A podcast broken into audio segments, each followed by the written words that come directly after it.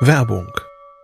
Was nervt extrem? Richtig, wenn Webseiten lange laden. Deswegen machst du deine Seiten schnell, indem du an den Web Vitals schraubst. Dabei schwer zu optimieren? Die Time to First Byte. Das hat Mitwald jetzt geändert. Im Managed Cloud Hosting des Agenturhosters bekommst du eine genaue Analyse deiner Time to First Byte. Du siehst erstmals, über welche Hebel du die KPI verbessern kannst. Teste jetzt 30 Tage kostenlos. Alle Infos unter www.mitwald.de/heise.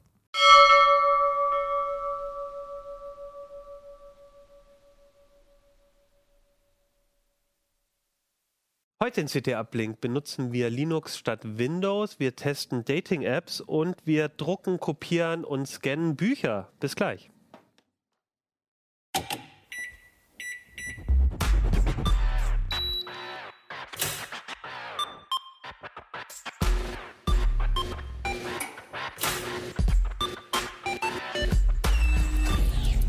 CT Uplink.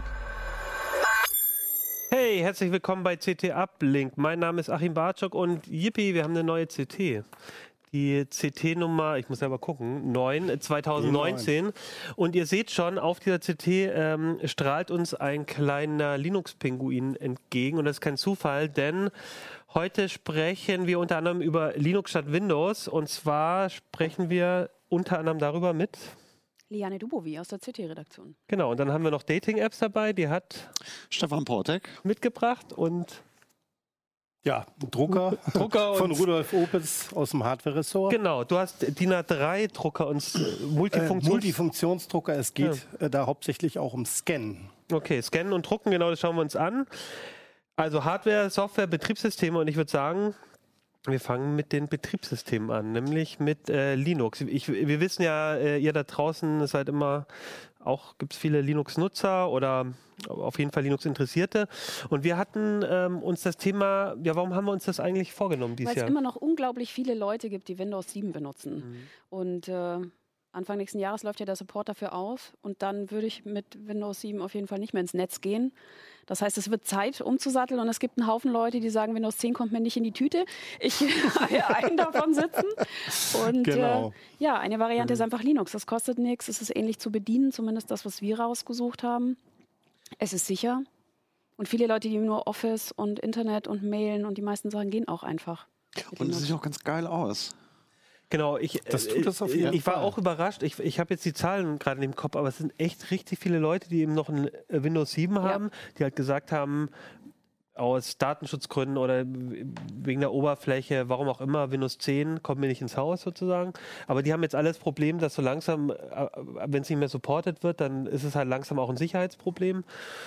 Und das ist ein super Anlass zu sagen, hey, ähm, geht Viele doch zu haben- Linux. Viele sind auch einfach diesen Workflow gewohnt. Die haben ihr Menü, da machen sie ihre Anwendungen auf. So, ich meine, ich habe früher auch Windows 7 benutzt. So, das, das funktioniert. Wer sich jetzt nicht mit dem Betriebssystem Mhm. beschäftigen will und neue Features oder einen Store oder sonst was haben will und sich halt vor allem nicht mit der Windows-Update-Politik rumschlagen möchte und trotzdem Privatsphäre wahren, kein Microsoft-Konto einrichten und was da alles noch so ist. Ich weiß es ja nicht ganz so genau. ähm, der braucht halt einfach nur eine Basis, irgendwie ein sicheres Betriebssystem, wo man sich keine Sorgen machen muss, wo die an, wichtigsten Anwendungen dabei sind, man neu nachinstallieren kann und ähm, Linux Mint kann all das. Und wir haben uns diesmal tatsächlich nicht für Ubuntu, sondern für Linux Mint entschieden. Also genau, ihr habt, also Linux gibt es in verschiedenen Flavors, haben wir ja auch schon oft hier besprochen. Und äh, genau, ihr habt euch Linux Mint angeguckt und wenn ich es richtig verstanden habe, auch deswegen, weil es durchaus für einen Windows-Nutzer äh, durchaus in einer ähnlich, auch modern und äh, auch äh, durchaus vertraut auch ein bisschen ist. Ja, Ubuntu hat, äh, ich glaube, letztes Jahr oder schon vorletztes Jahr wieder auf GNOME als Oberfläche umgestellt. Und das ist, eine, also, das ist kein schlechter Desktop. Ähm, man muss sich nur sehr umstellen, wenn man von Windows 7 kommt. Und ähm, Linux Mint gibt es in verschiedenen Flavors, nennt sich das da. Und der, das, der Flaggschiff-Desktop ist Cinnamon und das ist einfach ähnlich aufgebaut, wie man das von Windows 7 kennt. Du hast unten eine Leiste, du hast einen Systembereich, ein Menü, ein paar Anwendungsstarter. Ähm, die Umgewöhnung ist eigentlich minimal und das Menü funktioniert auch ähnlich. Du hast eine Suche, Kategorien, Favoriten. Ähm, und wir sind eben genau da, haben wir angesetzt und haben gesagt, okay, ich komme von Windows. Wie will ich, kann ich am einfachsten neue Systeme installieren? Und würdest du auch sagen, also ich will jetzt nicht mit Klischees arbeiten, aber dann, also wenn ich jetzt kein CT-Stammleser, keine Stammleserin bin, ähm, und mich gar nicht so viel mit Betriebssystemen auch auskenne, ist das inzwischen also ne, für mich ist immer äh, Linux vor, vor, vor zehn Jahren zumindest oder so, war ich mir nicht sicher, ob ich das auch jemanden in die Hand drücken kann, der, der sich jetzt wenig mit, mit Computern auskennt. Äh, findet er sich da überhaupt zurecht? Ist das besser geworden? Ja, das ist viel besser geworden. Ja. Also klar, es gibt immer wieder Hardware, da scheitert die Installation oder da hakt es mit irgendwelchen Treibern oder sonst irgendwas. Aber im Regelfall, so wie hier zum Beispiel, du hast ein Notebook, ähm, steckst einen USB-Stick an, mit dem kann man das vorher in Ruhe ausprobieren. Und dann klickt man sich einfach durch den Installer und in 20 Minuten ist das erledigt. Und dann ist auch schon die wichtigste Software mit drauf. Also es ist nicht wie bei Windows, dass du dann anfängst so und jetzt brauche ich einen Browser, einen anderen und solche Sachen. Also das ist da alles schon mit dabei und es ist wirklich einfach. Also genau, und auf dem USB-Stick wäre quasi schon so ein Boot-Image drauf. Genau, wir beschreiben im Heft, wie man ja. dieses Image runterlädt und auf den Stick packt und damit einfach mal live den Rechner bootet. Das hat den Vorteil, äh, die Hardware wird nicht angefasst. Das heißt, man muss erstmal noch gar nichts machen, kann sich das in Ruhe angucken, äh, kann die Software schon mal ausprobieren und kann gucken, kann dann zum Beispiel auch mal einen Drucker anstecken und schauen, vielleicht wird der ja genau, automatisch genau, erkannt. Oft ist es nämlich so, so schnell kannst du gar nicht gucken, wie der eingerichtet ist. Ähm, ja, und dann ist es eigentlich nur noch sind ein paar Klicks, den Installer zu starten und das draufzuladen. Und ich glaube, ähm, viele wagen diesen Schritt nicht, weil sie die Installation machen müssen. Die würden aber, glaube ich, auch kein Windows selber installieren wollen.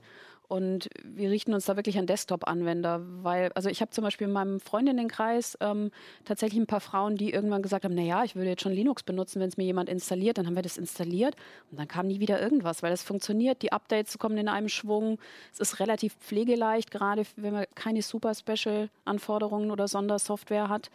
Und also ja, ich wollte gerade sagen, kommt es dann nicht so irgendwie, also, weil das kriege ich halt schon noch immer mit, dass dann irgendwie, ich kann die Datei nicht öffnen oder irgendwas, ne? Oder wie kriege ich denn da jetzt einen Photoshop drauf oder, oder irgendwie und dann. Also, also jeder, jemand muss sich, also jeder muss sich vorher so ein bisschen überlegen, was mache ich eigentlich? Und vielleicht auch schon mal durchspielen, kann ich zum Beispiel meine Dateien unter Linux hinterher wieder aufmachen. Ähm, da hat Merlin Schumacher auch einen Artikel dazu geschrieben, wie man am besten schon unter Windows Dateiformate auch vorbereitet, dass man sie hinterher wieder aufmachen kann und quasi auf all seine Daten zugreifen kann.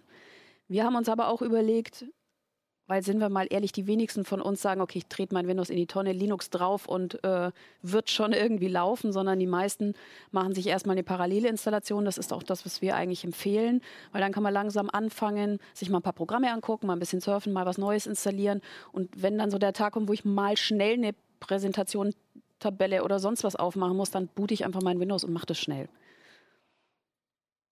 Okay. Also eher ja. unstressiger Umstieg. Vielleicht, ähm, weil, weil, ähm, weil ich glaube, viele kennen halt, so geht es mir zumindest, äh, auch, ähm, kennen Ubuntu halt schon und alles. Und Mint ist, glaube ich, für manche noch nicht so bekannt. Vielleicht können wir uns das einmal kurz ein bisschen angucken, zumindest ja. die Zuschauer. Aber du kannst ja ein bisschen was erzählen, ähm, dann kriegen es die Zuhörer auch mit. Also ich, oder ich, ich also, das, also erstmal, das sieht ja fast wie ein Windows aus. Also das ist der Cinnamon Desktop. Ich hatte übrigens also eigentlich geplant, so einen Artikel zu machen, wie hübscht man den Desktop auf, weil bei Linux geht das sehr leicht. Ähm, Habe es einmal gebootet und beschlossen, nö, sieht gut aus. Hast du auch gesagt, oder? Habe ich auch gesagt, ja. Genau. Ja, ähm, wir haben ja ein ganz normales Menü. Das ist ähm, hier mit einer Suchfunktion. Hier sind die Anwendungen in verschiedene Kategorien sortiert. Hier zum Beispiel ist das LibreOffice ähm, Büropaket schon dabei. Ähm, es ist eine Bildbearbeitung dabei, GIMP, ähm, ein kleines Scan-Programm, äh, ein Browser, BitTorrent-Client, Thunderbird für Mails, ähm, der VLC-Player, der so ziemlich jedes Format einfach abspielt an Videos, Rhythmbox für die Musik. Also es ist so ein, so ein ich sag mal, eine Rundum-Software-Auswahl ist schon dabei. Und wir empfehlen allen Leuten, die noch mehr installieren wollen, erstmal in die Anwendungsverwaltung zu gucken, weil da wirklich ähm, tausende von Softwareprogrammen drin sind, ähm, die man sich nachinstallieren kann, die auch nichts kosten. Und alles, was man hier findet und installiert, macht auch keine Probleme. Das ist alles im Zusammenspiel getestet. Ähm, da ist hier Scribus, ein DTP-Programm, freies, Minecraft. Steam. Steam. Also da ist allerlei Zeugs da.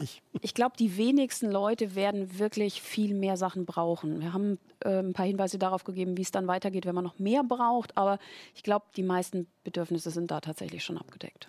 Ihr habt ja zusammen Genau, jetzt haben wir so ein bisschen so einen Eindruck. Also ich finde auch, es sieht Also vielleicht auch noch, weil du gesagt hast, Ubuntu. Ähm, unter die Paketbasis von Mint ist Ubuntu. Das heißt, alles, was es im Netz für Anleitungen, es gibt ja dieses Ubuntu deutschsprachige und Ubuntu Users Wiki, die Anleitungen funktionieren alle auch mit Mint. Die Bilder sehen vielleicht ein bisschen anders aus, aber ähm, im Prinzip ist das, was drunter liegt, genau das Gleiche.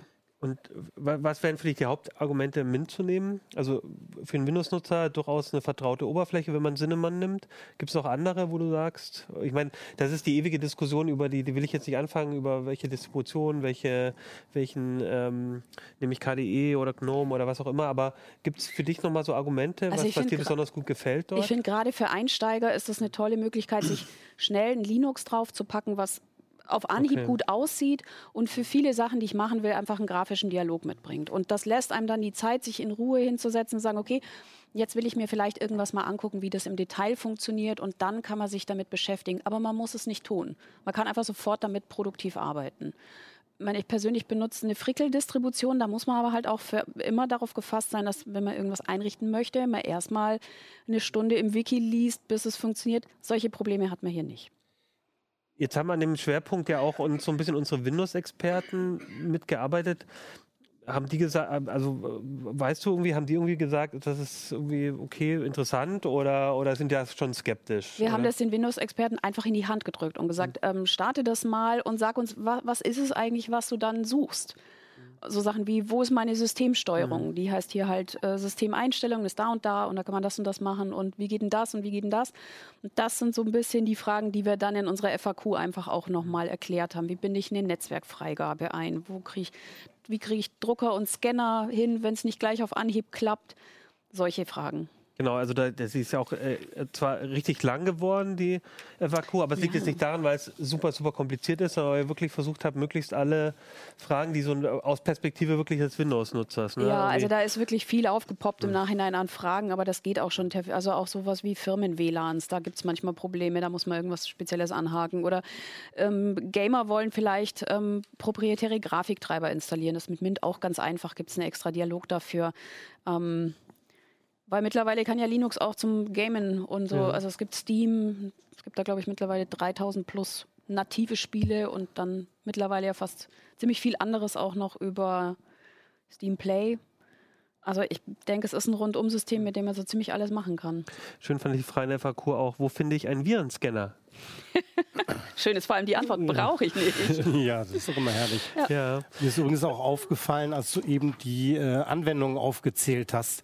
Das sind Anwendungen, die ich normalerweise auch unter Windows benutze. Also äh, OpenOffice oder äh, LibreOffice, den Ja, VLC-Player, klar.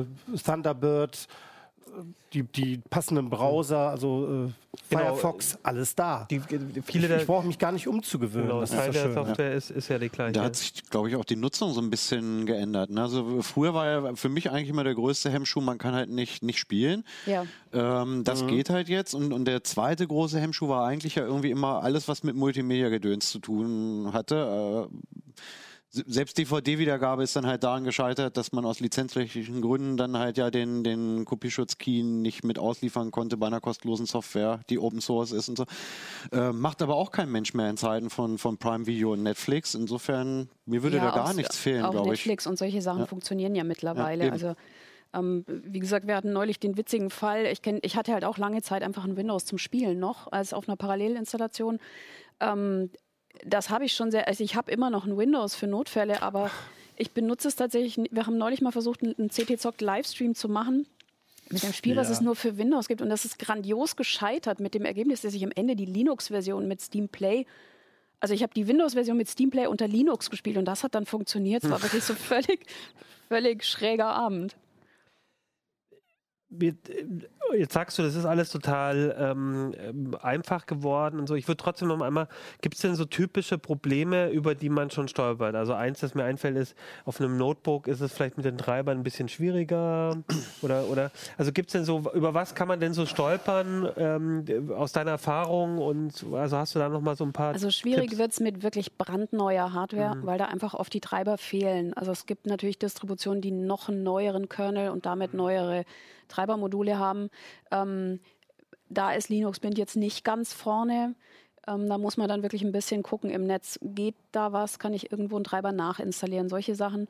Ähm, wo Linux ganz gut ist, sind eher ältere Geräte, wo man das Problem hat, dass man für Windows 7 vielleicht noch einen Treiber hat, für Windows 10 aber nicht mehr. Solche Sachen laufen ganz oft noch unter Linux. Ähm, Exotische Hardware ist so ein bisschen das Ding. Aber äh, wie gesagt, die meisten, auf den meisten Geräten läuft es relativ gut. Es kann sein, man muss vielleicht noch ein bisschen mit dem Power Management frickeln, wenn äh, die Batterieleistung bei Notebooks jetzt zum Beispiel nicht lang genug ist. Aber ähm, ich habe durchweg gute Erfahrungen gemacht. Also wo man vorsichtig sein sollte, sind Geräte, wo mehrere Datenträger softwaremäßig miteinander verbunden sind. RAID zum Beispiel oder mhm. solche Sachen. Da okay, sollte man noch, da haben wir extra nochmal einen Kasten, da kann man sich das in Ruhe nochmal durchlesen. Ähm, aber das dürfte ganz, ganz wenige mhm. nur betreffen. Okay. Und du hattest gesagt, Merlin, der hatte noch einen Artikel geschrieben über so, so Daten umziehen quasi. Worauf muss man achten?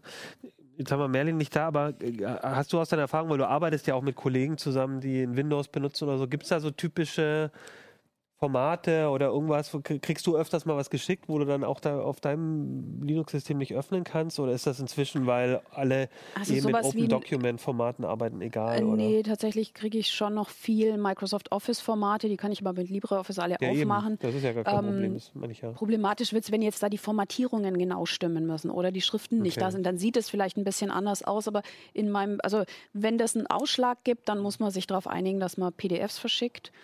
Und das auch das, was wir zum Beispiel, was man nicht aufmachen kann, ist sowas wie InDesign-Dateien. Es gibt halt weder, es gibt eine uralte Photoshop-Version, die man mit Wine betreiben kann, aber Adobe-Programme gibt es grundsätzlich nicht für Linux. Das heißt, auch da muss man sich überlegen, solche Layouts vielleicht ähm, zu exportieren als PDF, damit man sie hinterher noch öffnen kann. Ähm, und sich dann überlegen, ob man sie wirklich noch braucht und vielleicht später, wenn man sagt, man möchte sein Windows entsorgen, äh, die mit Wine oder mit einem virtuellen Windows vielleicht noch aufmachen kann. Also da muss man wirklich gucken, welche, für welche Programme fehlt noch Ersatz. Also vieles gibt es was, aber alles, was Adobe ist, ähm, lässt sich nicht installieren. Wobei ich auch das Gefühl habe, dass, also ich benutze selber immer noch äh, Photoshop und Lightroom, weil ich es halt auch irgendwie so an der, schon an der Uni irgendwie so gelernt habe. Und dann, das ist ja auch die, das ist ja auch der, der fies, die fiese Einstiegsdroge, ne? günstig ja. für Studenten und dann bleibst du irgendwie da drauf hängen, weil du es kennst.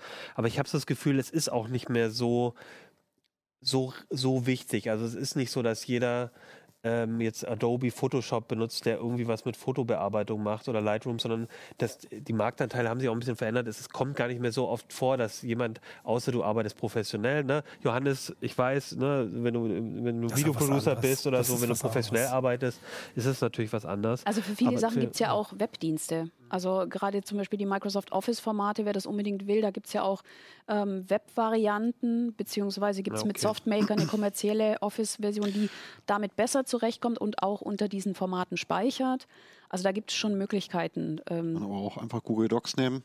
Wenn alle Stricke reißen, kann Oder üblicherweise auch alles importieren und in einem beliebigen Format wieder exportieren nahezu. Und auch für hm, Fotos ja. zum Beispiel gibt es einen guten Workflow. Also GIMP ist eine fähige Bildbearbeitung, ja. die mit Ebenen und sonst was arbeitet.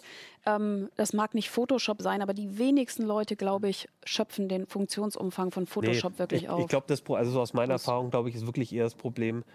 Ähm, also ich habe zum Beispiel einfach einen Haufen ähm, Layouts äh, in InDesign gemacht oder oder oder oder ähm, Fotos, die ich halt noch, ähm, wo ich irgendwas bearbeitet habe, die dann als PSD-Dateien irgendwie vorhanden sind und von 2014 oder so. Und auch wenn ich da vielleicht nicht mehr so reingucke, ist es immer so ein Hemmnis. kann PSD-Dateien aufmachen. Ah, okay. Kein Gut, Guck mal, da, da habe ich schon wieder was gelernt. Das Ding ist, deswegen empfehlen wir eigentlich auch diesen Parallelumstieg. Man muss sich natürlich, wenn ich jetzt sagen würde, ich habe meinen Workflow vorher mit Lightroom ja. und Photoshop unter Windows gemacht, und ich gehe dann unter Linux, dann kann ich das ganz super machen, indem ich mich in Darktable, das ist die ähm, RAW-Bildverarbeitung, mhm. RAW-Entwicklung oder RAW Therapy einarbeite und meine Bildverwaltung mit Digicam mache. Aber natürlich muss man sich in diese Programme erst einarbeiten, so wie man das mit Photoshop oder ähm, Lightroom auch, ja, auch gemacht hat. Und damit man dann nicht quasi mit tausend neuen Bereichen sich da einarbeiten muss, würde ich halt empfehlen, es so Schritt für Schritt zu machen. Mhm. Und du würd, und das, ich glaube, das ist ja auch die Sache, wenn du ein Wien, also ihr habt ja auch gesagt, der Zeitpunkt jetzt auch nochmal mit dem Thema, das so vorzustellen, ist eben, weil äh, relativ viele Leute äh, immer noch Windows 7 nutzen und du musst jetzt halt eine Entscheidung demnächst treffen und dann muss man sich halt entscheiden. Sagt man, okay, dann gehe ich jetzt doch irgendwann, muss ich den Schritt zu Windows 10 gehen? Alles das, was ich eigentlich nicht mitmachen wollte, und ich, finde halt, jetzt, mit, ist, ein, jetzt ist ein guter Zeitpunkt. Oder also ich sage halt ein bisschen Aufwand und lerne mich ein neues Betriebssystem ein. Ich bin mal gespannt, weil ich meine, ganz ehrlich, Linux statt Windows, äh, das hat man natürlich schon öfters mal als Thema. Also das ist, und ich habe das Gefühl, es ist bis heute nicht, hat Linux so einen, so einen riesigen äh, F- Feldzug. Ich meine, letztendlich ist auf jedem Handy drauf, äh, als, als Basis hast du, hast du Unix-Systeme überall und äh, also die, die, die, der Kern ist äh, an ganz vielen Stellen, aber es hat halt als, als, als Mainstream Betriebssystem nicht so den, den, so einen riesen Marktanteil. Aber äh, trotzdem macht Sinn, da jetzt nochmal drüber nachzudenken. Und vielleicht, ich weiß nicht, was denkt Naja, ihr? vor allem jetzt ist ein guter Zeitpunkt, weil jetzt ist noch ein halbes Jahr hin. Das heißt, jetzt kann man sich in Ruhe mal Mint angucken oder sagen, ja, vielleicht gucke ich doch noch mal auf Ubuntu drauf und experimentiert so ein bisschen. Dann gucken wir mal an einem Wochenende sich die Bildbearbeitung an und am anderen Wochenende irgendwelche anderen Tools und kann in Ruhe entscheiden, noch bevor Windows zur tickenden Zeitbombe wird, ähm, ob es einem denn taugt und ob es funktioniert auf dem eigenen Rechner. Ich finde auch, dass jetzt gerade wirklich ein richtiger Zeitpunkt ist, weil, na gut, ich, wir beschäftigen uns ja alle vom Berufswegen schon relativ lange mit dem Thema, aber wie oft ich halt irgendwo der Microsoft-freie PC oder jetzt auf Linux umsteigen gelesen habe, also das seit 15, 20 Jahren. Und es war halt immer echt richtig schmerzhaft. Ne? Also das erste Mal, als es hieß, irgendwie jetzt alles ganz leicht, und dann habe ich den Kack installiert und musste irgendwie von Hand in irgendeiner äh, Textdatei irg irgendwelche komischen Parameter editieren, damit mein CD-ROM-Laufwerk überhaupt erkannt wurde. Ne? Ja. Also da kommen wir ja letztlich her. Und das konntest ja mit reinem Gewissen niemals auf irgendwen äh, loslassen, der nicht Informatik studiert hat oder einen Hauch von Ästhetikgefühl bei der Oberfläche hatte. Ich weiß noch, das erste Mal, als ich einen Drucker angesteckt habe und er war der automatisch konfiguriert, ich stand nur so davor und dachte, oh. Ja, und ne, wenn, wenn, wenn, wenn du dir das anguckst, wie, wie geil es halt jetzt einfach funktioniert. Also wie, meine Oma könnte das installieren, ne? Oder, oder mein Lieblingsspruch, das kann ein Huhn installieren, wenn du da genug Körner auf die Y-Taste legst. Weil mehr als fünfmal Yes drücken musst du ja nicht. Hatte Ne? ich schon mal die schöne Geschichte von meiner Mama erzählt, der ich ein Linux geschickt habe und gesagt habe, ja, das installieren wir dann auf deinem Laptop. Äh, wenn ich das nächste Mal komme und als ich kam, meinte sie, oh, das hat mir jetzt zu lang gedauert. Ich habe schon mal installiert, ich hätte hier noch vier Fragen. das war ich wirklich so. oh. Genau. Ja, und- so, so ist das klasse. Ich wollte nur gerade sagen zum Thema Drucker. Das kann gerade Windows 10 und Windows 8 natürlich auch. Die finden automatisch alle Drucker auch im äh, LAN und installieren die Stickum. Und wenn man das erste Mal meint, ich, ich muss drucken und jetzt muss ich jetzt einen Drucker installieren, dann ist der schon installiert. Ja, ja. Ja, das da kann Windows überall 10 was natürlich getan. auch. Aber ich wollte dich mal fragen, vor allen Dingen was die Updates angeht. Muss ich dann auch regelmäßig immer booten oder wird dann das äh, System so relativ lahmgelegt, dass ich dann teilweise, wenn ich Buchstaben tippe, dass die dann so Nee, 20 also- Sekunden später erst auftauchen? Also in der Regel laufen die Updates im Hintergrund. Es poppt ein, ein, kleines, ein kleiner Hinweis unten in der Leiste auf, wenn welche da sind. Und das Schöne ist, dass damit halt das Betriebssystem und alle installierten Anwendungen auf einen Rutsch aktualisiert werden. Du klickst das dann drauf und wenn sowas wie der Kernel ersetzt wird, dann wirst du darauf hingewiesen, dass du vielleicht dann mal neu starten solltest. Das ist aber auch kein Muss. Also du kannst dann auch einfach weiterarbeiten. Okay, also nicht wie jedes Mal, äh, wenn Windows loslegt, ne, bitte neu starten, macht Windows 7 ja auch schon. Bei Windows 10 hat sich das Also nicht was- geändert. Was ich vor allem einen totalen Vorteil finde, was mich wahnsinnig macht bei Windows, ist wirklich dieses Herunterfahren und aktualisieren. So, ich wollte jetzt nur schnell den Rechner runterfahren Ja. und zupacken und dann muss er noch eine halbe Stunde Updates Genau. und du kannst es gar nicht abschätzen, wie lange das dauert. Das ist was, das treibt mich zur Weißglut, weil er mich nicht gefragt hat vorher. Nächste Frage, wie schnell gehen denn die Updates bei, bei Linux? Das kommt drauf an, wie groß die sind und wie die Internetleitung ist, aber Also äh, das ist nämlich einer der Hauptgründe, weswegen ich auch dann wirklich gerade zum Arbeiten auf Linux wechseln will. Denn ich kann es mir einfach nicht erlauben, wenn ich einen Artikel abzugeben habe ne, und mein Chefredakteur sitzt mir schon im Nacken. kannst du jederzeit bei mir einen Linux-Laptop ausleihen. Aber das nervt wirklich. Also die Updates ja bei. Windows, äh, die kommen auch immer zu den beschissensten Zeiten. Das- Wie das oft hat- ich hier morgens irgendwie ins Büro komme, fahre das Ding hoch und dann kommt da dieser Kreis und dann, Schalten- ja, warten Sie einen Moment, hier wird, wir richten noch irgendwas für Sie ein. Und dann Nee, kommt dieses, noch schlimmer. hallo, IBIMS, Ihr Computer. Und ich denke, Ja. Schalten Sie Ihr System nicht aus äh, ihr, oder Ihr Gerät nicht aus, Ihr System wird gerade aktualisiert. Okay, das gibt's und dieser nicht bei Bildschirm Linux. die nächsten vier Stunden. ja genau. Äh, nein. Okay, Nein. Du hast es gerade schon erwähnt. Du hast gesagt, du willst wechseln auf Linux. Ja. Die nächste Sendung, wo wir, äh, das, für mich klingt es ja auch manchmal so ein bisschen wie, ah, ich mache jetzt mehr Sport und so.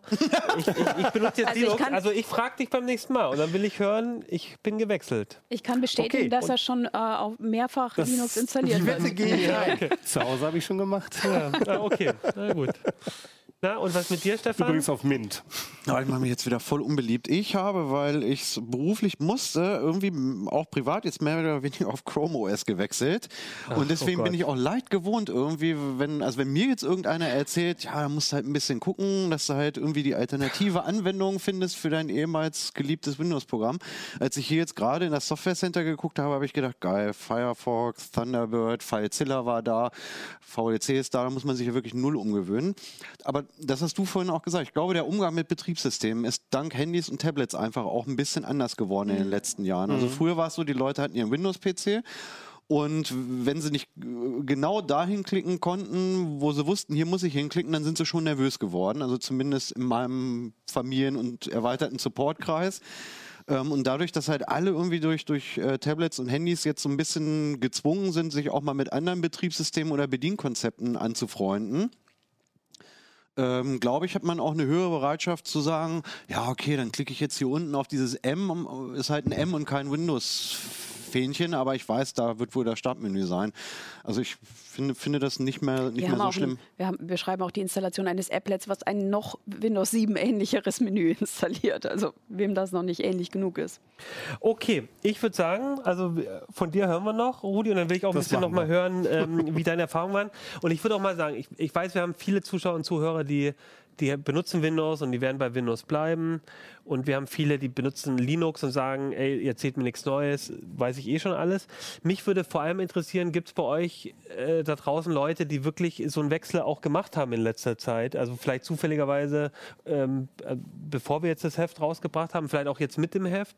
Und dann würde mich einfach nochmal interessieren, weil Liana hat jetzt uns erzählt, das ist alles so einfach, aber gibt es vielleicht doch Sachen, wo euch gestört haben oder sagt ihr auch, das, das war einfach super, klappt alles gut und war für mich kein Problem. Also gerade Leute, die in letzter Zeit gewechselt haben, wie ist denn da eure Erfahrung? Oder vielleicht habt ihr auch andersrum, vielleicht seid ihr von Linux zu, zu Windows gewechselt. Ähm, aber also das würde mich nochmal interessieren. Äh, dann schreibt es uns bitte all- in die Kommentare oder an uplink.ct.de und dann würde ich vorschlagen, ähm, ähm, hören wir dann nochmal von euch und äh, ich würde sagen, dann die Hausaufgabe zumindest für Rudi äh, Linux zu installieren. Ich habe ja beides. Ich, äh, ich, ich, ich kann mich immer rausreden, weil ich einen Windows- und Linux-Rechner herumstehen habe. So. Stefan. Stefan, du hast ein, äh, also wirklich äh, ein Thema in die CT gebracht, wo ich, als ich das in der Datenbank, wir haben immer so eine schöne interne Datenbank, ähm, wo dann immer die Manuskripte, die Artikelideen drin stehen, wenn die Kollegen irgendwas vorschlagen. Und da bin ich erstmal so drüber gestolpert, weil ich dachte, uh, das ist ja für, für CT erstmal so ein ungewöhnliches Thema, nämlich Dating-Apps. Ähm, warum hast du Dating-Apps in CT getestet, Stefan? Ähm, w- weil wir ein tolles Magazin sind und uns thematisch äh, einfach nichts vorschreiben lassen und das testen und uns angucken, was die Leute draußen spannend finden. Und ich habe halt äh, ähm, in meinem Umfeld gesehen, irgendwie, also ich glaube so in der Altersklasse von 20 bis Mitte 40 gibt es wirklich fast niemanden, der nicht nur den Begriff noch nie gehört hat und nicht schon doch irgendwann mal einmal Tinder installiert hat, nur mal um zu gucken, was da so los ist. Und ähm, ich weiß nicht, das ist ja, glaube ich, in deinem Bekannteskreis, Bekanntenkreis auch. Man, man macht halt so viele Sachen mittlerweile wie selbstverständlich im Internet. Also sei es die Steuererklärung, irgendwelche äh, Behörden, Termin, Abgaben, ähm, irg- irgendwelche offiziellen Schriftwechsel. Ähm, und wenn ich, wenn ich alles im Internet mache, inklusive Einkaufen, warum nicht eventuell auch die Partnerwahl? Also es gibt Leute, die ziehen in eine neue Stadt, haben Schwierigkeiten, Anschluss zu finden oder sind halt insgesamt nicht so sozial eingestellt. Und ich kenne viele Pärchen, die sich tatsächlich in solchen Apps kennengelernt haben und jetzt zusammen eine gemeinsame Wohnung bezogen haben, ein Kind bekommen haben. Ja, und ich finde, also mir ging es dann auch so, weil ich habe gedacht, naja, ich, ich stolper auch nicht drüber, wenn wir einen Test über ähm, Physik-Apps machen oder wenn wir einen Test über Steuererklärung-Apps machen oder Software machen. Ähm, und das ist so ein Thema, da, da denkt man sich so, oh nee, äh, und ne, so Ja. irgendwie, vielleicht hat es auch so einen Hauch von sowas Unseriösem auch. Aber ich finde gerade auch da, ne, also gerade bei solchen Apps, äh, naja, weil es halt einfach so, aber ja, es ist vielleicht ungewohnt, ja, naja, aber, ne, man denkt zuerst so, uh, äh, das, also, ne, ich, ich sag's dir ganz ehrlich, ich bin da so ein bisschen drüber gestolpert, aber eigentlich gerade auch bei solchen Apps, da, da, gerade da ist jetzt so, sowas wie, ähm, was passiert eigentlich mit meinen Daten, ähm, muss ich da auf irgendwas achten?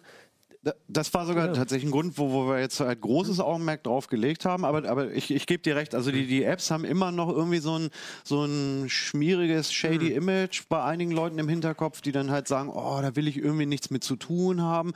Das ist natürlich irgendwie so ein bisschen der Tatsache geschuldet, dass irgendwie Tinder und Grinder ähm, sich natürlich recht unterschiedlich nutzen lassen. Irgendwie und Grindr kennt irgendwie auch jeder. Das ist, ist ja eine App, wo im Prinzip Homosexuelle einfach nur schnelle Sexkontakte suchen.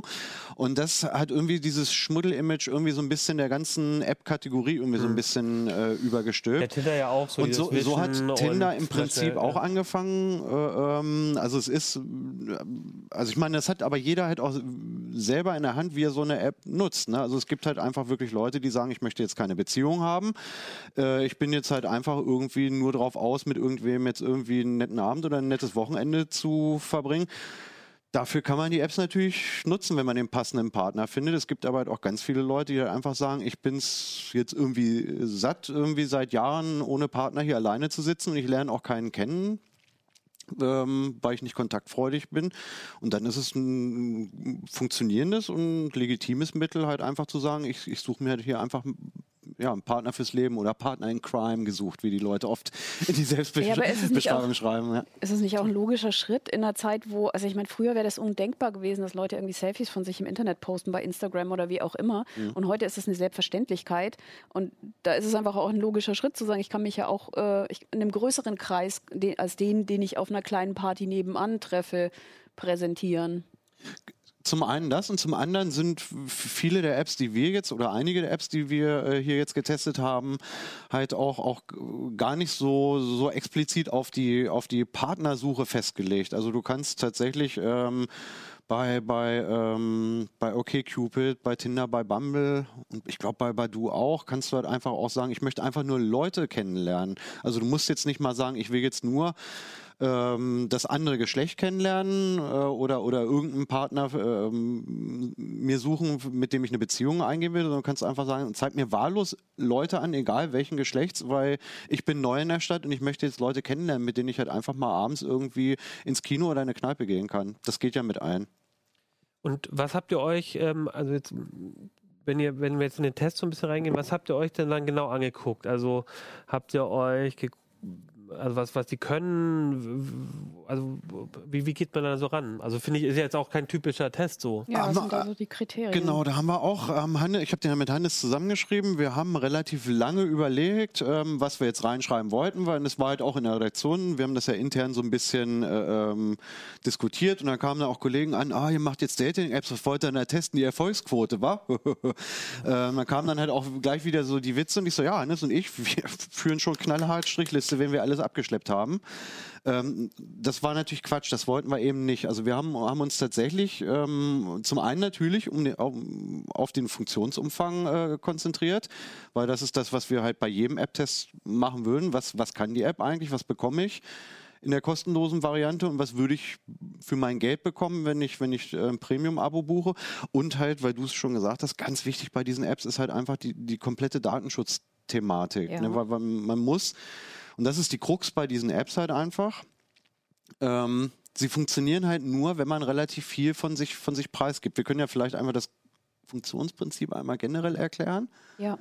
Ähm, also für die Leute, die jetzt noch nie mit Tinder und Co. zu tun hatten, ich ähm, lade die App runter, ähm, registriere mich im Idealfall mit Benutzernamen und Passwort und, und entscheide mich gegen ein Facebook-Login. Dann lade ich ein, zwei Profilfotos von mir hoch in der App und sage dann, ich möchte Männer, Frauen oder beides kennenlernen und das ganz gerne irgendwie in der Altersspanne von bis und in einem Radius von x Kilometern um mich selbst. Und dann schlägt einem die App einfach die Profile potenzieller Kennenlernen. Ähm, vor. Da kann ich mir dann halt einfach deren 1, 2, 3 Profilfotos angucken, mir deren Selbstbeschreibung durchlesen und klicke dann halt entweder auf das rote Herz oder auf das X oder ich wische nach rechts oder nach links. Das Funktionsprinzip ist da bei allen Das Apps heißt, gleich. Interessen und sowas genau, das da heißt, auch ich, an. genau, das heißt und, und, und dann entscheide ich mich halt relativ oberflächlich in, innerhalb von ein paar Sekunden Mhm. äh, spricht mich die Selbstbeschreibung und, und sprechen mich die Bilder an und dann sage ich halt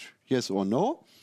Und dann war es das erstmal. Und irgendwann je nachdem, wie der Algorithmus dieser Apps äh, funktioniert, werde ich schätzungsweise der Person dann auch mal als Vorschlag präsentiert. Und wenn die sich genauso für ein Yes entscheidet, dann fanden wir uns beide gut und dann kriegen beide auch eine Benachrichtigung, hey, ihr findet euch gegenseitig offensichtlich interessant.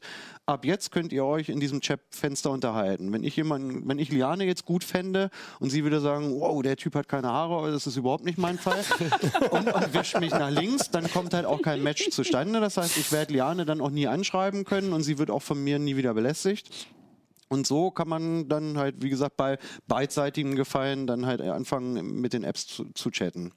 So, also das war jetzt das große Ja, Grundprinzip ja. und jetzt ist, glaube ich, schon jedem, jedem klar, wo, wo die Datenschutzproblematik ist. Ja, ganz kurz noch, und das ist, glaube ich, auch der größte Unterschied zwischen äh, zu so Online-Plattformen, wo, Genau. wo alles so ein bisschen. Also das ist wirklich so dieses auch unterwegs und schnelle, würde ich halt auch sagen. Ne? Das Ja, eine unterwegs und dann alles ein bisschen schneller. Es ist so ein bisschen, ja, also es hat so einen, so einen, so einen leichten Speed-Dating-Charakter. Es wird ihm auch immer nachgesagt, dass es halt sehr oberflächlich sei. Wobei ich, das würde ich sogar nicht mal unbedingt gelten lassen. Also jeder, der mal irgendwie rausgegangen ist und, und findet einen Menschen, der einem gefällt oder äh, den man in irgendeiner Form attraktiv findet, wenn man mal ganz ehrlich zu sich selbst ist, ist der erste Eindruck, den man von dem Menschen hat, tatsächlich so, so immer äh, doch irgendwie ähm, der äußerliche Eindruck. Äh, man kommt ja immer erst später ins Gespräch. Also es ist sehr selten so, dass man zu einer Person hingeht, mit ihr ein Gespräch beginnt und dann das erste Mal hinguckt, wie die überhaupt ausschaut.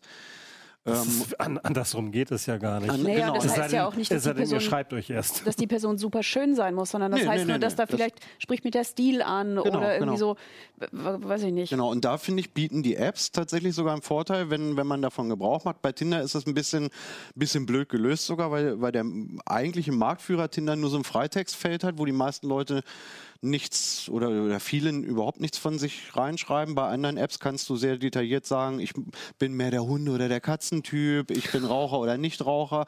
Das heißt, man, man, äh, ich mache gern Sport oder nicht.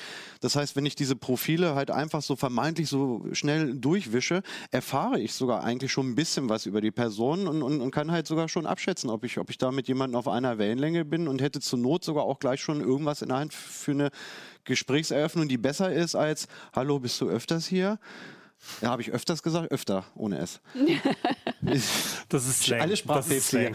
ähm, und, aber du hast schon recht, das ist äh, trotzdem nicht so wie, wie, jetzt, wie jetzt kostenpflichtige Webdienste, wo man halt wirklich ellenlange Fragebögen ausfüllt und, und eine Mitgliedschaft für, einen- für einen Monatsbeitrag äh, abschließt und dann halt von den paar Anbietungswebseiten dann halt vermeintlich gleich passende Partner nur vorgeschlagen bekommt. Das, das ist bei den Apps nicht, es ist mehr oder weniger wahllos. Okay. Was ich halt aber echt beunruhigend finde, ist, du sagst, dir werden Leute äh, in der Umgebung angezeigt.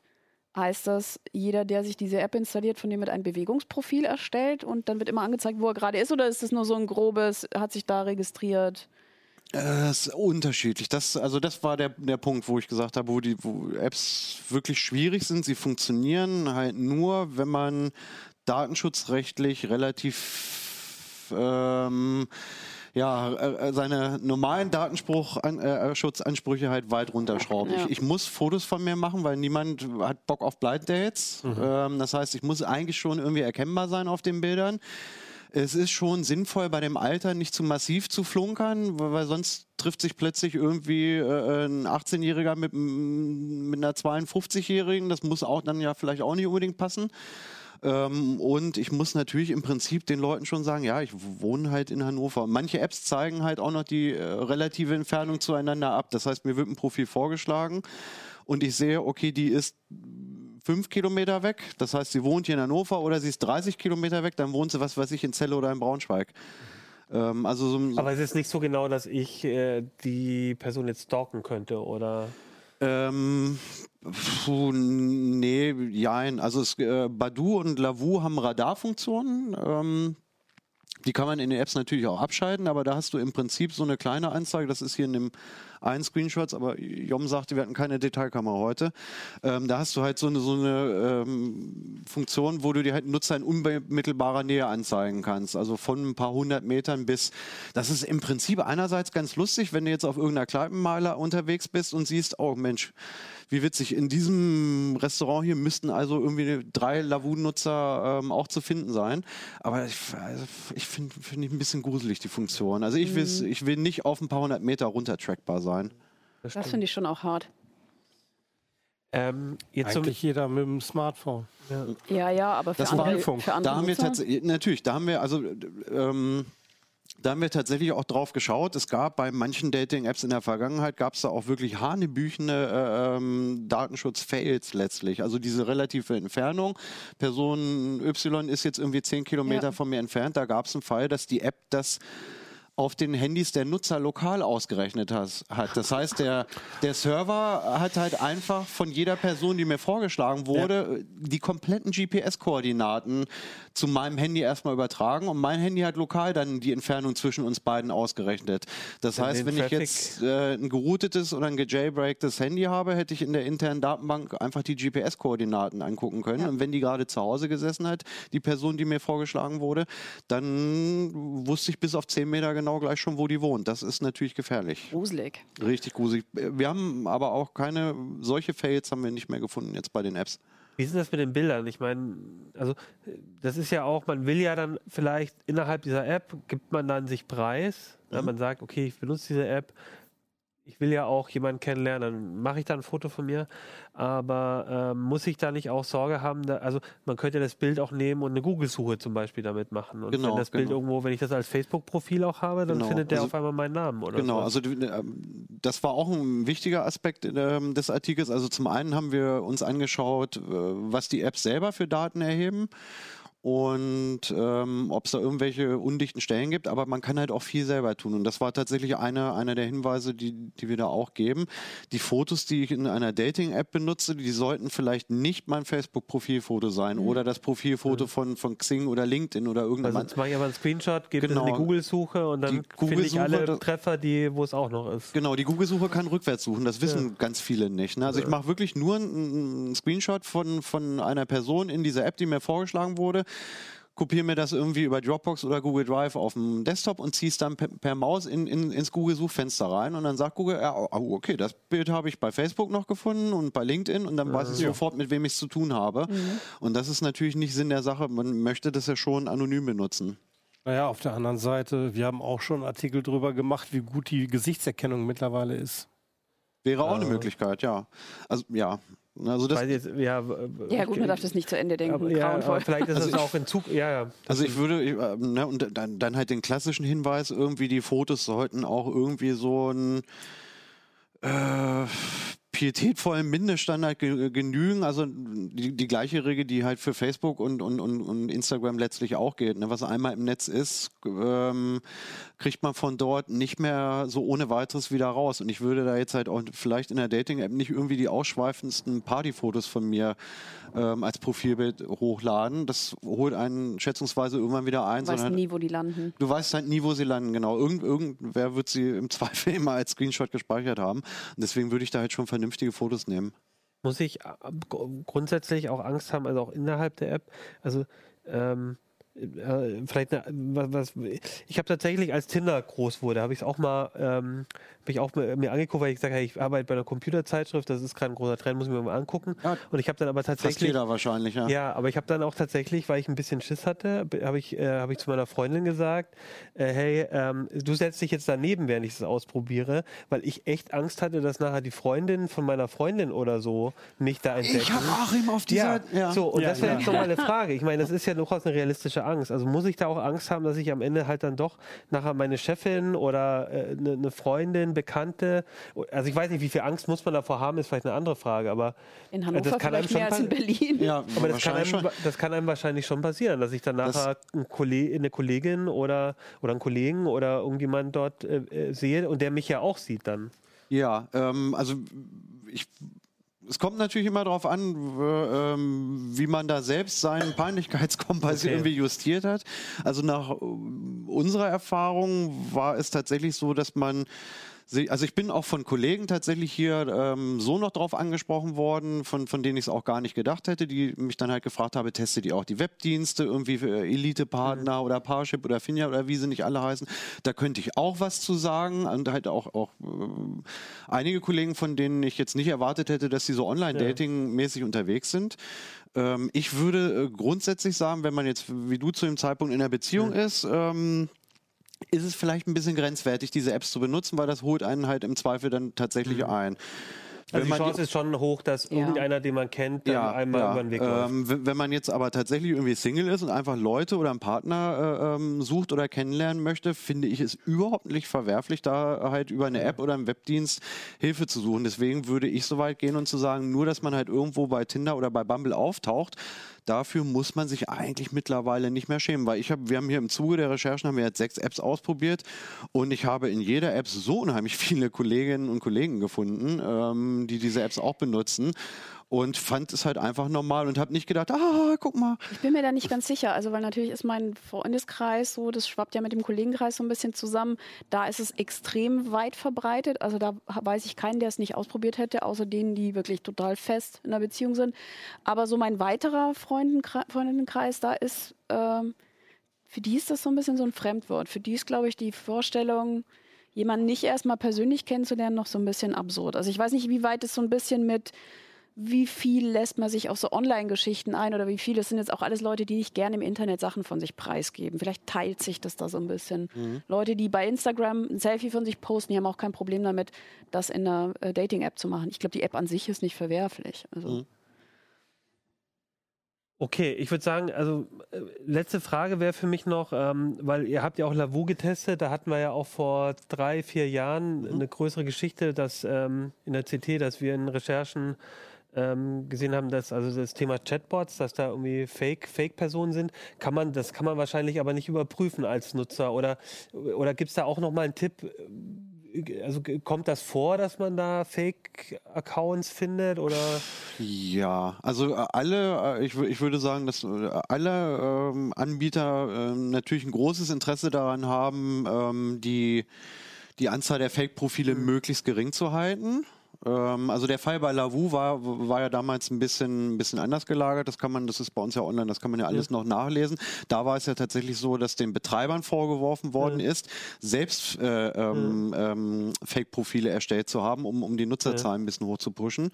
Ähm, du hast, kannst das natürlich tendenziell in jeder App haben. Du kannst immer irgendeinen pickligen Teenager haben, der irgendwie ein hübsches weibliches Profil dann wahrscheinlich machen wird, um irgendwelche Typen zu verarschen. Kann theoretisch sein. Ähm, die Anbieter versuchen halt relativ gut dagegen zu steuern. Also entweder, dass man sich halt nur über Facebook registrieren kann oder über einen Google-Account, was ich datenschutzrechtlich wieder sehr schwierig finde. ja, na klar. Ähm, weswegen viele andere dann halt beispielsweise es so machen, du kannst dich mit Benutzername und Passwort registrieren, es wird aber mit deiner Handynummer verknüpft. So dass nicht eine Person dann halt einfach zehn, zehn Fake-Accounts eröffnen kann.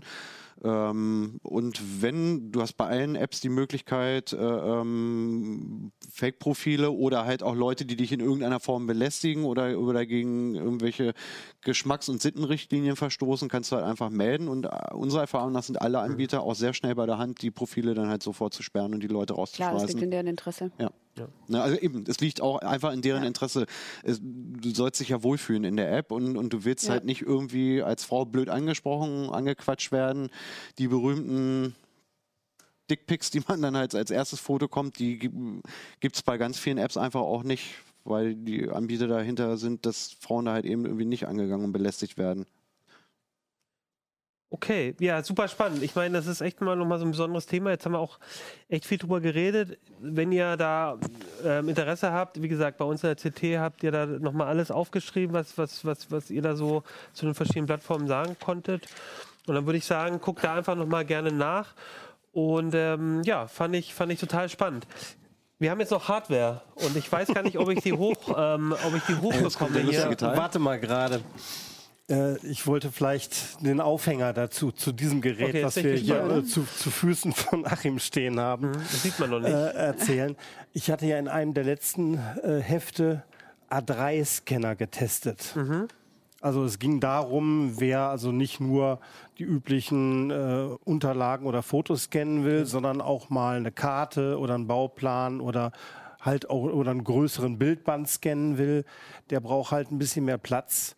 Und da bin ich dann teilweise erschreckt gewesen, wie teuer dann die Geräte Ja. sind. Also der günstigste äh, A3 Flachbettscanner, also wirklich nur Flachbett. Äh, ansonsten konnte der nicht allzu viel, der kostete 220 Euro.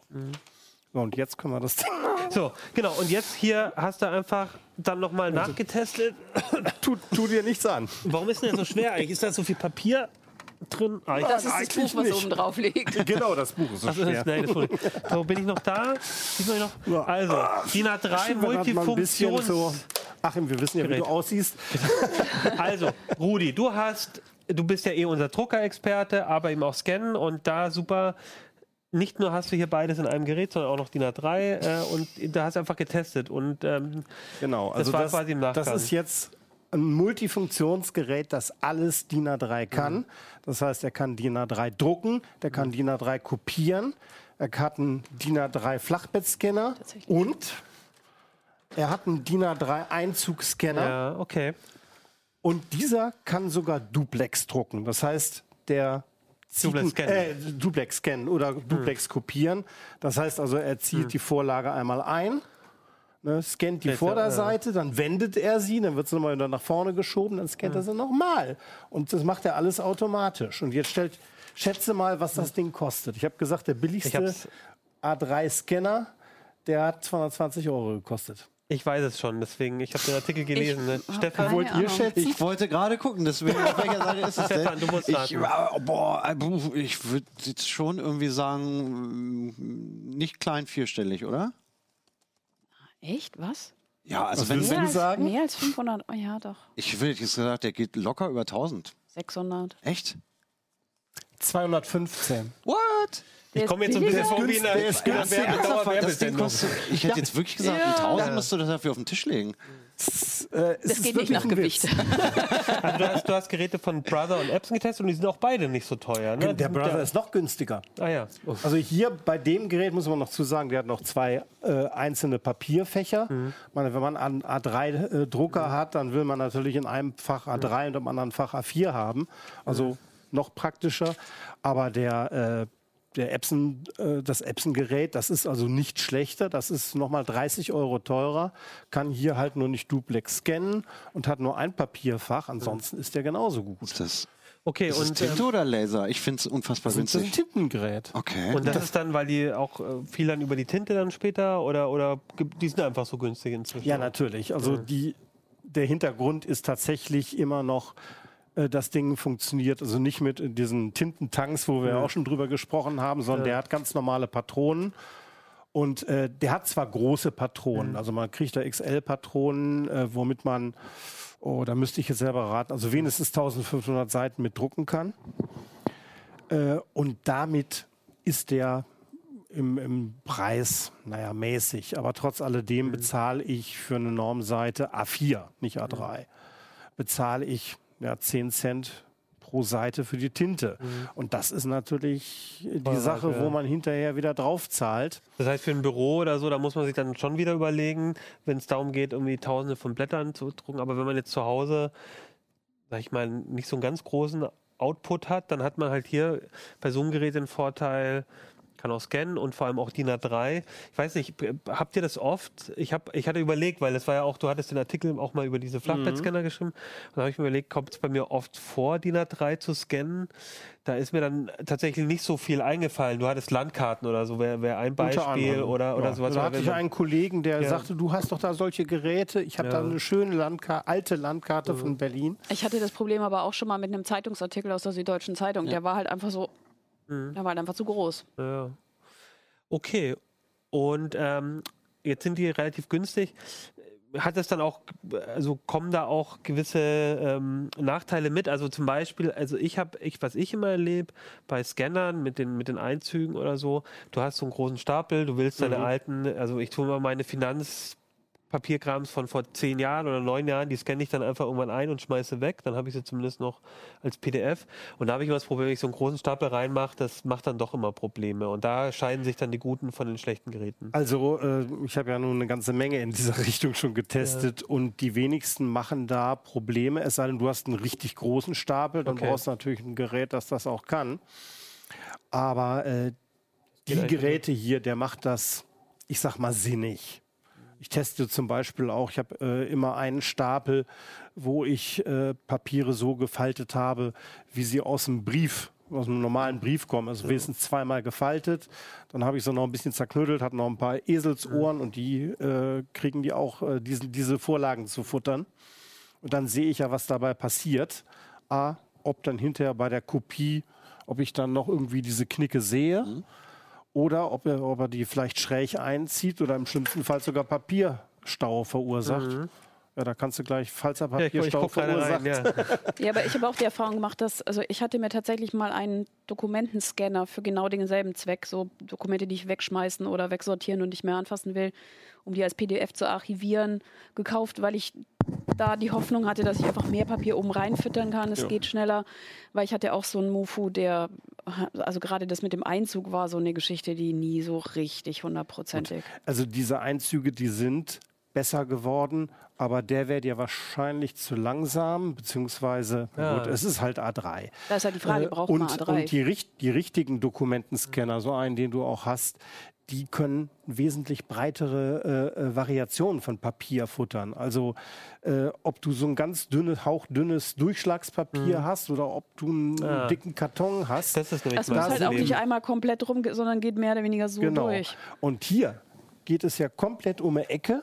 Ja, ja. Ne? Und wenn ich die Rückseite ausscannen will, geht es nochmal wieder zurück und dann muss er das wenden und dann muss Mhm. es nochmal. Das heißt, richtig dicke Papiere kann das Ding nicht und bei richtig dünnen Papieren würde ich auch vorsichtig Das, sein. genau das war nämlich mein Problem, dass äh, ich nämlich ähm, so äh, Bank, Bankauszüge äh, und die sind sehr dünn. Ja. Und da hatte ich dann manchmal Probleme.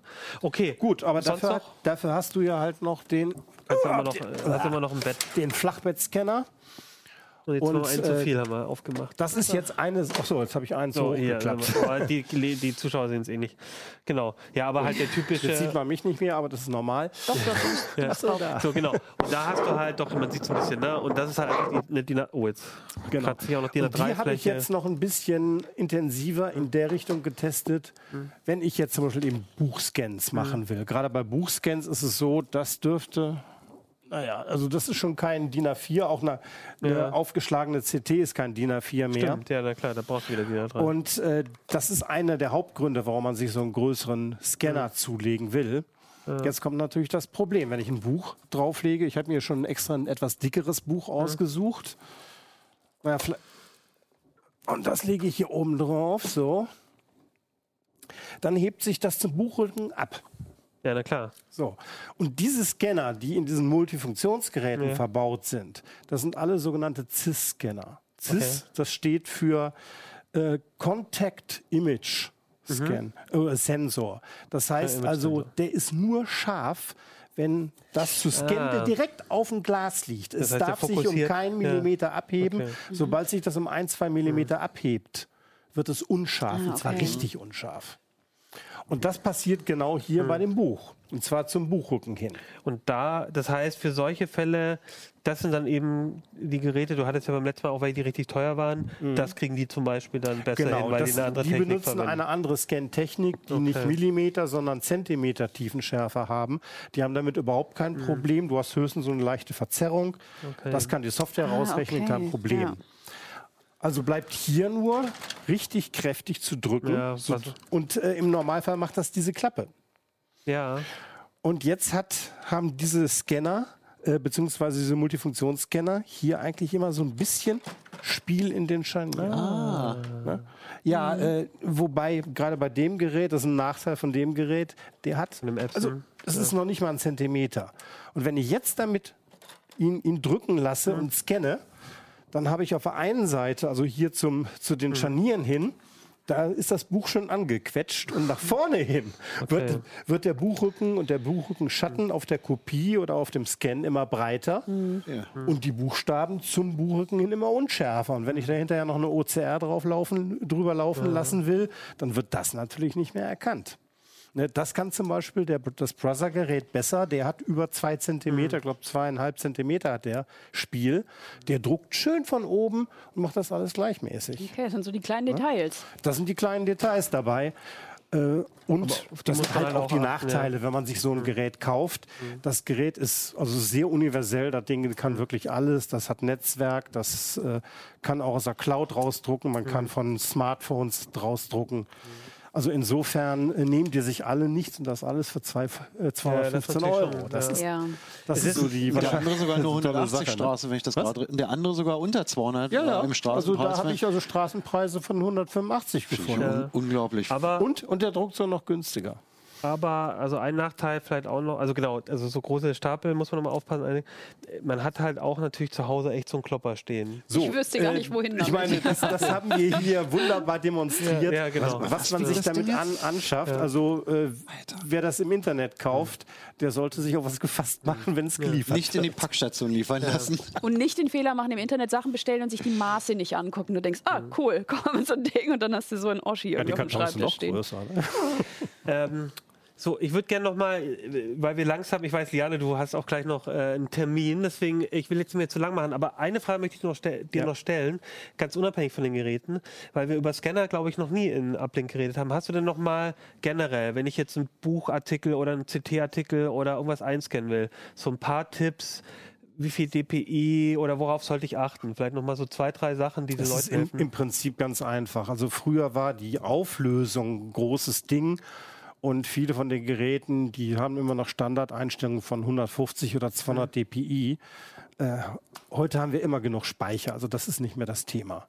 Also ich kann nur sagen, bei den Geräten 300 dpi für so ziemlich alles, ob ich eine Zeitschrift äh, äh, kopieren oder scannen will oder ein Buch kopieren oder scannen will. 300 dpi reicht für alles.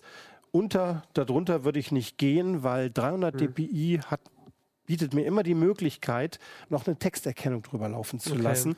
Und die Texterkennungen empfehlen möglichst diese Auflösung. Okay. Ich habe da ja auch So. schon ein paar getestet und nur bei so, wenn du so Behördenschriftkram hast, wo oft so ganz kleine Schriften Hm. noch mit drauf sind, dann ist es schlau, 600 dpi zu nehmen, weil Und selbst, selbst und- da aber es funktioniert eigentlich, meist auch ja, so, ja. Selbst da eigentlich nicht. Also ich weiß nicht, wie unsere Druckauflösung ist, aber die ist, die ist mit Sicherheit geringer als 300 dpi.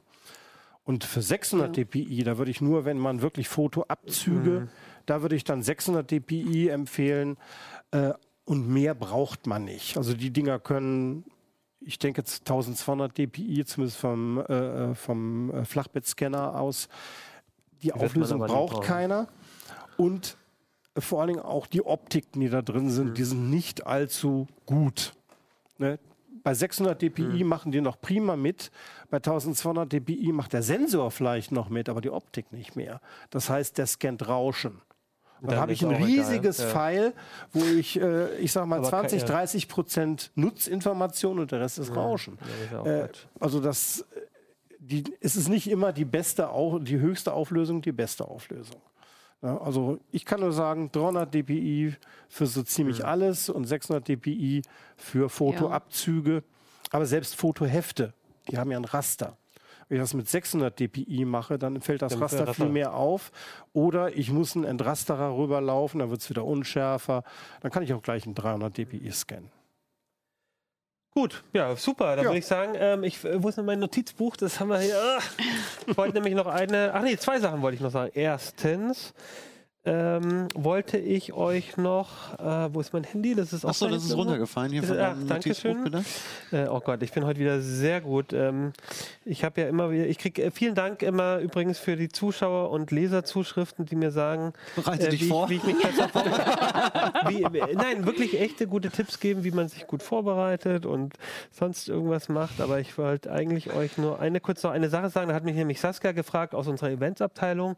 Ich soll da noch mal darauf hinweisen, vergessen. Es gibt nämlich eine Cyber Security Challenge in German, äh, Germany, Cyber, Cyber Security Challenge Germany, der nämlich von uns, von Heise ähm, Events gemacht wird. Und dazu kann man sich anmelden. Es gibt eine Qualifikationsrunde für Schüler und Studenten zwischen 14 und 25 Jahren, können sich dort ähm, anmelden. Das ganze Hacking-Landesfinale ist dann in Düsseldorf vom 1. bis 4. Juli und haben dort dann die Chance, mit dem Nationalteam zur Europameisterschaft nach Bukarest im Oktober zu fahren. Und ähm, wenn, ihr das, wenn ihr das interessant findet, dann guckt doch mal vorbei auf heise-events.de slash cyberjobs. Cyberjobs zusammengeschrieben, heise-events.de slash cyberjobs. Das sollte ich euch noch erzählen. Das klang, fand ich ganz spannend. Wenn ihr jung seid und Lust auf Hacken habt, dann guckt da mal vorbei. Und ansonsten wollte ich mal sagen, ähm, wenn ihr das gut findet, was ihr macht und uns unterstützen wollt, ähm, das Beste ist immer, kauft euch die CT oder äh, macht ein Probeabo. Ähm, auf jeden Fall. Das, das ist das, wo, was, womit wir uns quasi finanzieren. Gibt es auch auf dem Handy. Gibt es auch als App, genau, als digitale Ding. Und ähm, im aktuellen Heft sind außer den Themen, die wir heute gemacht haben, auch noch ähm, geht es ums aktuelle Windows 10 Upgrade, wenn man doch in der Liane Windows äh, machen möchte, haben möchte. Äh, wir haben Allround-PCs getestet. Ähm, es gibt smarte Lichtsysteme, das kommt wahrscheinlich sogar im nächsten Uplink äh, aller Voraussicht nach nochmal als Thema. Äh, oder auch äh, mit OpenWrt ähm, eine alternative Router-Software, wie man damit ähm, eigene mehrere Netzwerkzonen baut. Und viele, viele andere Themen. Und jetzt ist aber echt Schluss, denn Liane hat noch einen Termin. und ich würde sagen, wir sehen uns nächste Woche. Bis bald. CD Uplink. Tschüss.